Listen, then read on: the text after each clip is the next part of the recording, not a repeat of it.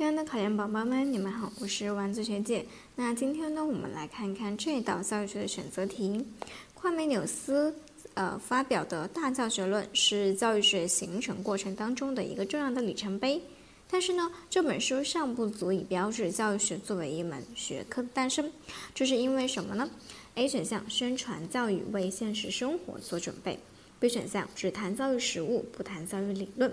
C 选项并非教育理论著作，而是教学理论著作。D 选项以自然类比教育理论论证尚未达到学科成熟的水平。那这道题呢，考的是我们啊夸美纽斯大教学论的一些内容。那它的确。非常重要，是重要的里程碑。